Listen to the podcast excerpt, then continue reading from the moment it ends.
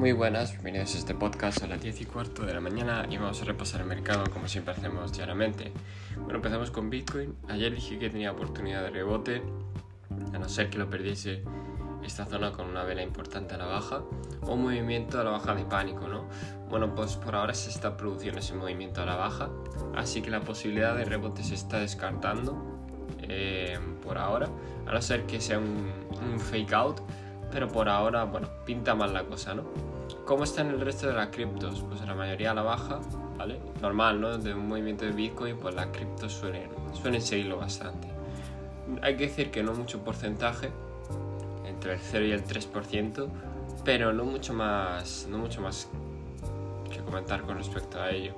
Si me voy a los índices, bueno, eh, es que es comentar siempre lo mismo, ¿no? Están en zona de resistencia, pero aún no lo han conseguido romper, así que queda esperar. No veo, no veo ni ninguna debilidad, por lo que no podría decir que podría haber rechazo. Simplemente toca esperar a ver dónde se frenan y si se frenan, por supuesto.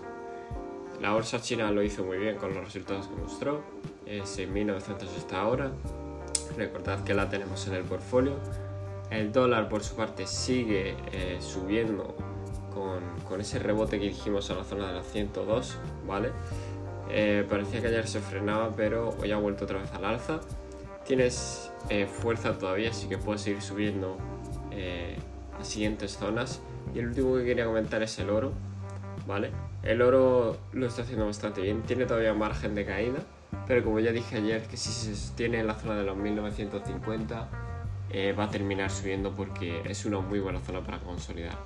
En fin, no me enrollo más, recordad, este podcast no es consejo de inversión ni nada de ello y nos vemos en el siguiente.